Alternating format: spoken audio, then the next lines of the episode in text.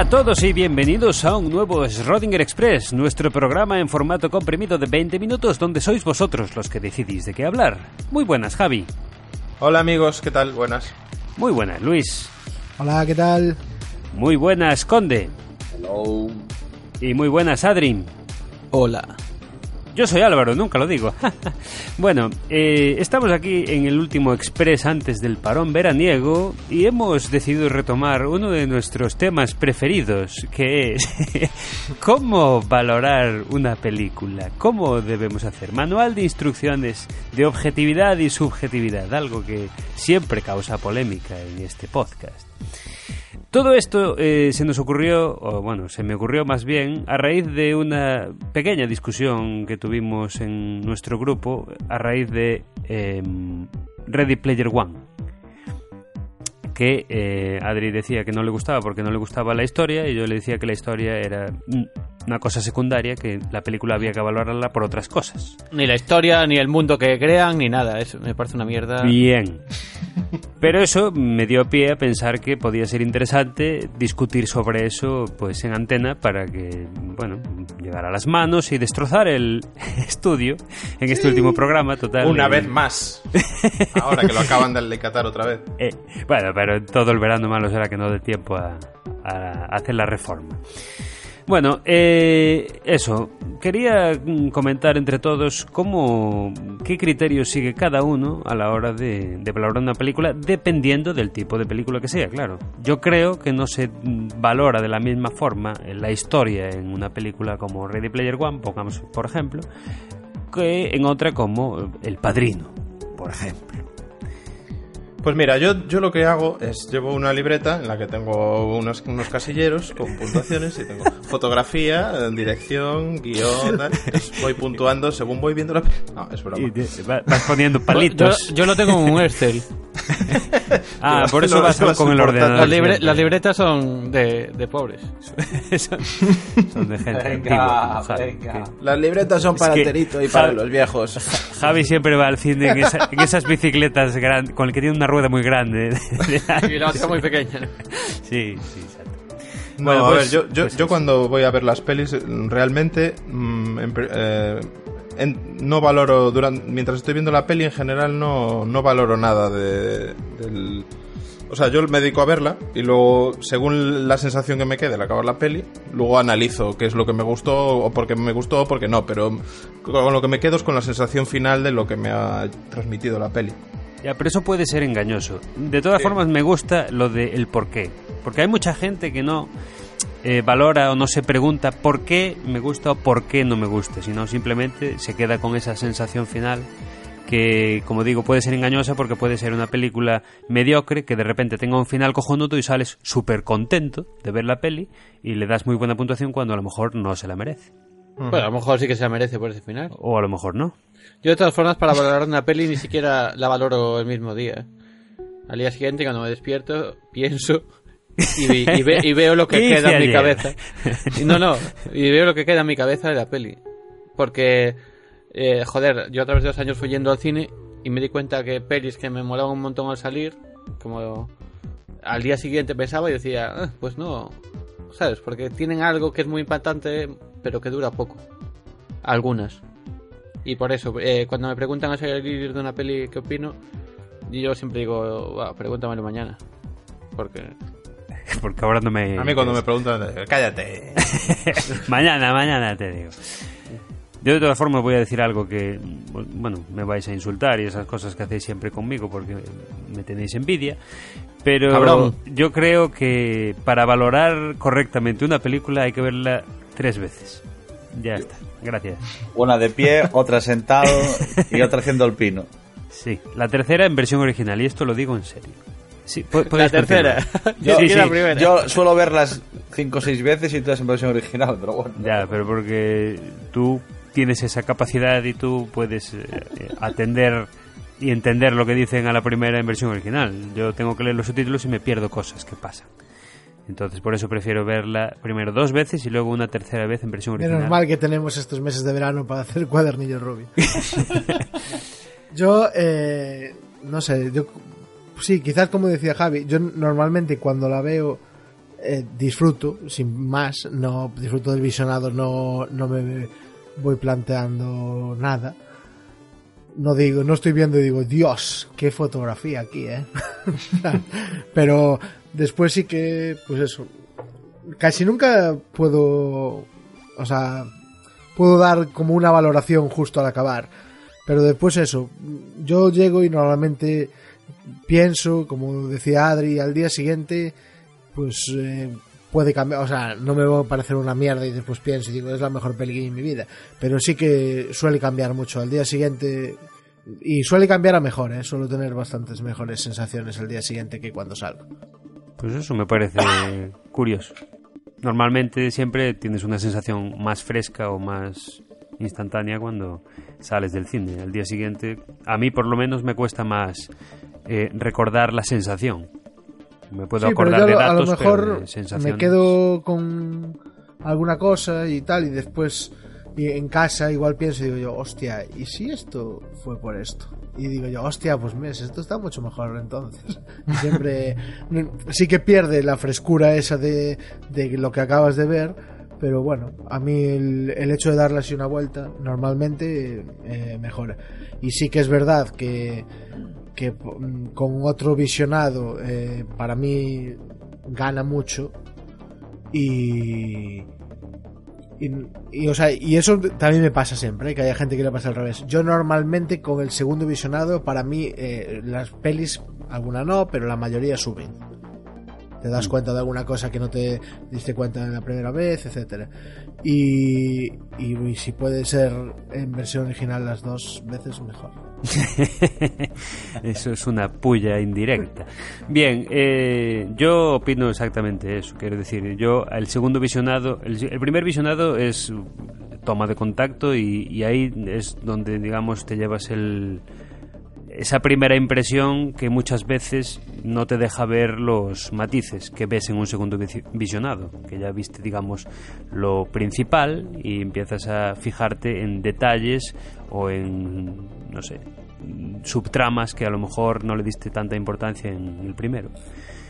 Y a mí eso me parece imprescindible para darle, digamos, una, una nota justa a la película. Luego el, tercero que digo yo en versión original es para, para valorar cómo debe de ser las, las actuaciones y, la interpretación, digamos, de, de los actores.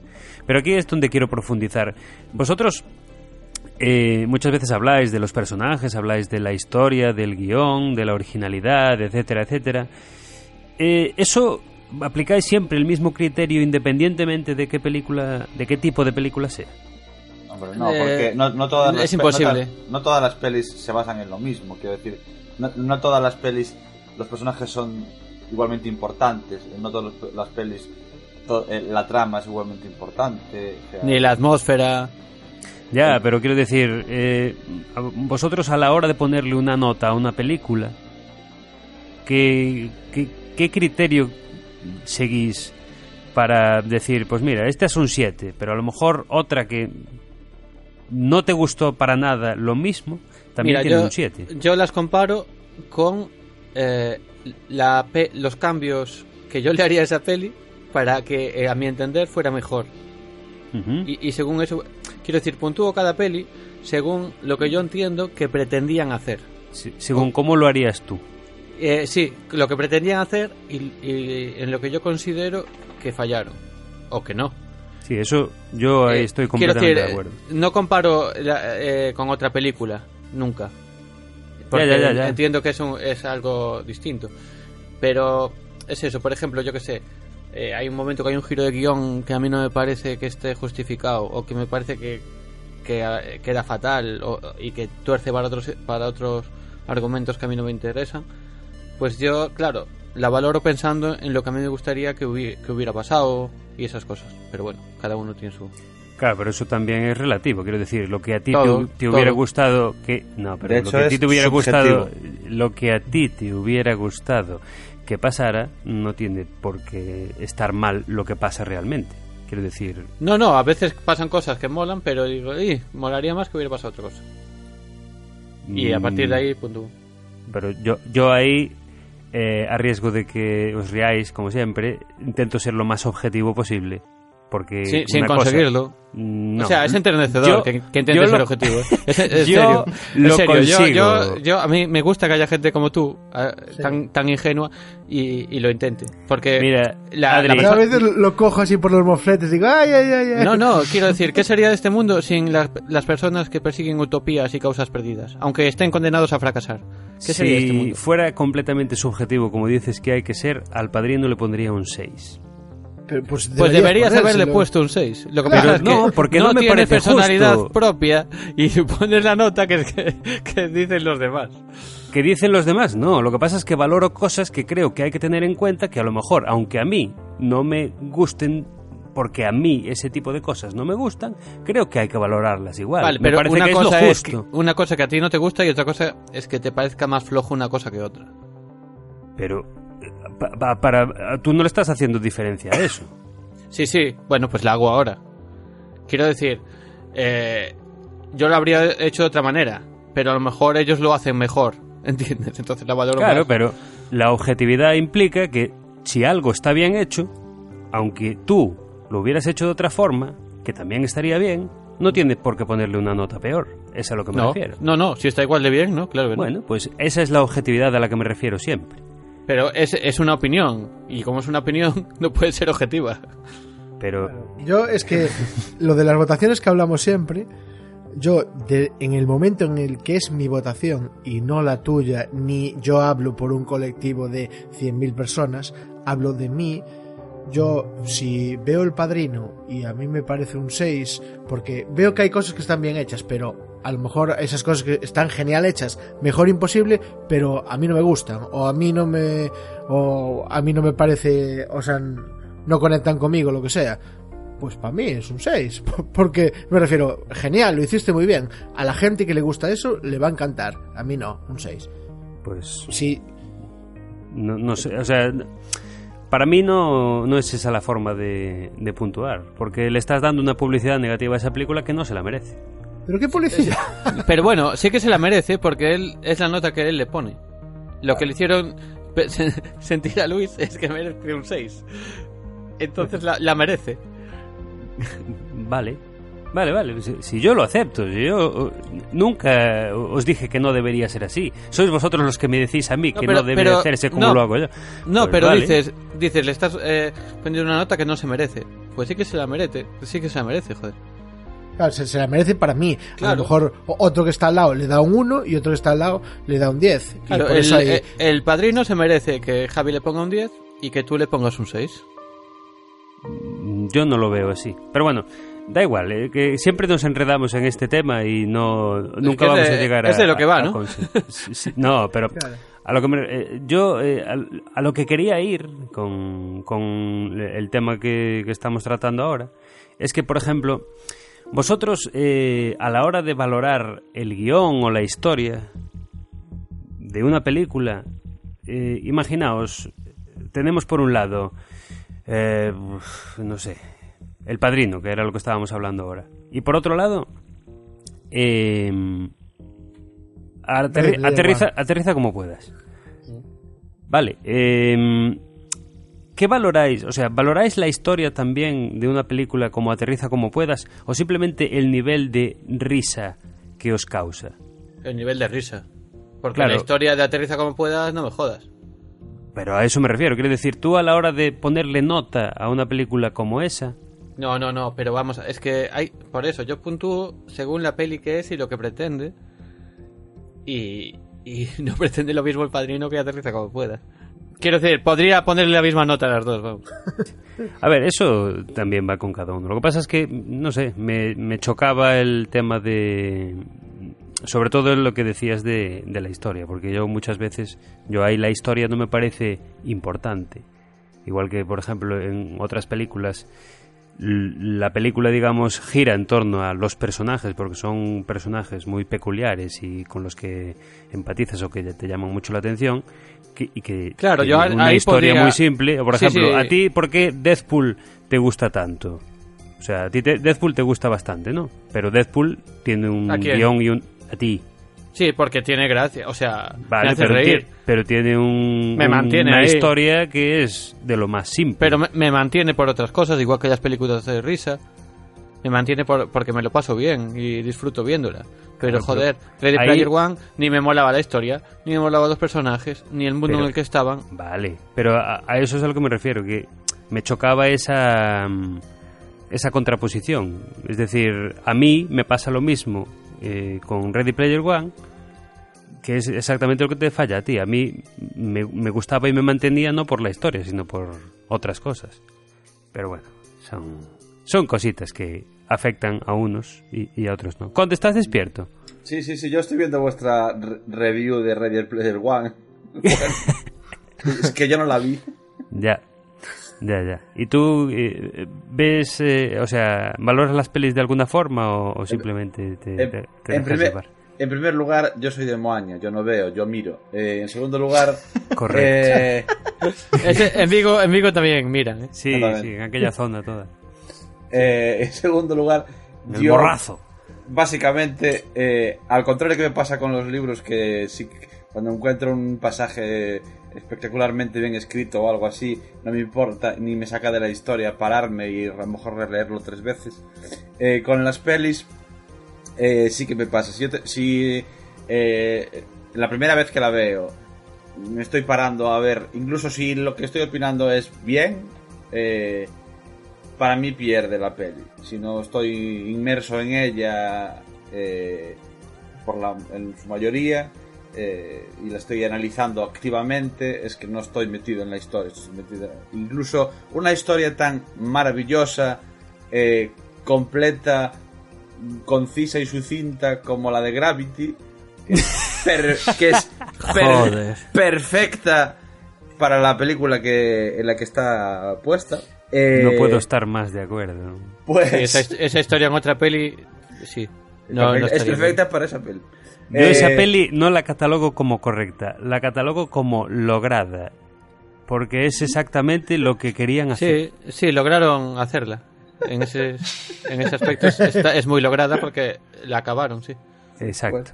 Pues Yo es- creo que, o sea, ahora sí como apunte de, de lo que decía Conde, eh, a lo mejor eh, eso de que de estar analizando la peli y sin estar disfrutando de ella y eso, Sin estar es un, un videojuego, ahora que hablábamos. de- eh, a lo mejor Bravo. ese es el ese es el punto que tienen los críticos de cine que por eso son tan haters de, la mayoría de pelis porque no las disfrutan ellos como es su trabajo y no van por verlas sino por trabajo a lo mejor por eso no llegan a disfrutar tanto las pelis Y porque van con prejuicios. De todas formas, el tema este que decía Conde, yo creo que a mí me pasa mucho. Y yo, a mí, es muy raro que yo me meta en una película. ¿eh? No, yo siempre la, veo desde fuera, con un rollo muy analítico, pero no soy capaz de verlo de otra forma. Me pasó siempre. Ah, no, Entonces, yo me meto, mejor- me meto, me meto, pero que no veas. A, a lo mejor por eso también soy tan objetivo. Por eso eh, crees que eres tan objetivo, sí. Soy tan objetivo. Bien. Vale. Claro, no, no te- eres incapaz de meterte en una peli y es, haces lo que puedes, no pasa nada. Tienes prejuicios. Conde, algo Y más? orgullo, orgullo prejuicio. Nada, pues eso, que si no estoy inmerso, la, la peli pierde para mí. Incluso si lo que estoy pensando eh, es bueno. Ya con- en, una en un segundo visionado ya es diferente. El número de veces que tienes que ver una peli para hacer una valoración no sé, se puede considerar completa depende mucho de la película. Quiero decir. eh, Sí. Eh, casi 300, como decía Javi. Sí, no, pero- igual te llega una No, pero cla- casi. Pero si, media. si la quieres analizar casi 300, puedes analizar todas las putas referencias que tiene también, aunque sea una puta mierda todas ellas. Eh, y probablemente te Eso lo ve, lo ve Falete todas las mañanas en la báscula. Exactamente. Eh, Muy bien. te lleve te lleve tiempo hacerlo. Quiero decir, no, no- se cuestan tanto de tiempo con como que tú eh, a lo mejor al ver una peli una vez sí, hombre, pues eh, no tengo una atención perfecta ni, ni una retentiva de memoria perfecta y probablemente he visto esta peli solo una vez y hay un montón de cosas que o no he cogido íntegramente o se me ha olvidado rápido, pero tengo la idea clara de la peli y no hay mucho más que sacar de aquí. Por lo cual una sola vez es suficiente. Y hay otras que incluso, aunque sean muy sencillas y simples, como podría ser Gravity, eh, sí merece la pena ver, verlas varias veces. Eh, aunque evidentemente no vas a sacar nada nuevo de la historia porque es muy sencilla, pero sí merece la pena verla por otros eh, aspectos y para entender bien eh, el mérito, sobre todo en este caso técnico, eh, visual que tiene la peli, merece la pena verla varias veces. Es decir, que no solo es un rollo de, Buah, solo merece la pena ver cuatro veces las pelis super mega complicadas de, de, de- de David Lynch y movidas así, ¿sabes? No, eh, depende de, de más aspectos, creo yo. Yo creo que una película eh, que admite varios visionados, yo creo que podría, yo podría catalogar que una película es mejor cuantos más visionados admita de forma productiva, es decir, que pueda sacar más cosas con cada visionado que veas.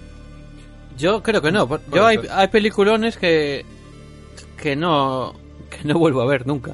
Que me parece un peliculón, la, eh, la puntúo muy bien y tal, pero que el cuerpo no me pide verla otra vez. hay pelis más flojas que otras que veo más veces que que otras que parece que me parecen peliculones. Sí, yo estoy de acuerdo. Sí, ahí estoy relativamente de acuerdo, porque también Sí, porque a veces ya. Como está- por ya ejemplo- dices, ya está. eh, ahora no se me no, no recuerdo ninguna. Pero es como un sentimiento de ya está. eh, est- está muy bien, muy bien hecha. Pero está el todo lo que podía sacar ya lo saqué. Y ahora, si la vuelvo a ver, me aburrirá porque ya sé la historia.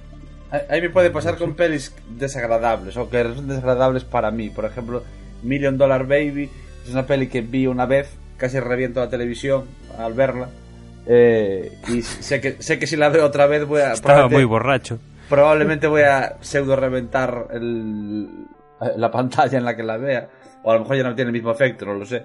Pero me, me cabreó mucho un momento de, de la peli. La peli para mí es, magistral, pero es difícil que la vuelva, que la vuelva a ver por ese motivo. Es- Entonces, hay motivos de ese estilo en mi caso. No sé. Mira, a mí, sin embargo, Perdida me parece un peliculón. Me dejó un cabreo también grande en el cuerpo. Y a toda la gente que conozco que la vio le pasó exactamente lo mismo.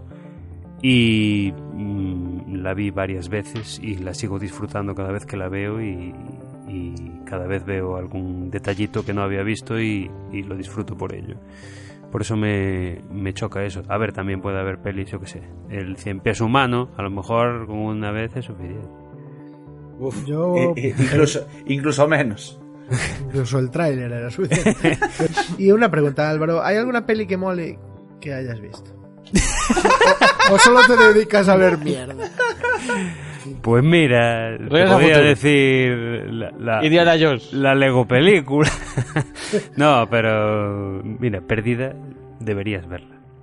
Sí, sí, la, la compré para eso. Vamos a ver. Bien, ahora cuando la veas y no te guste, te quejarás, ¿no? Sí.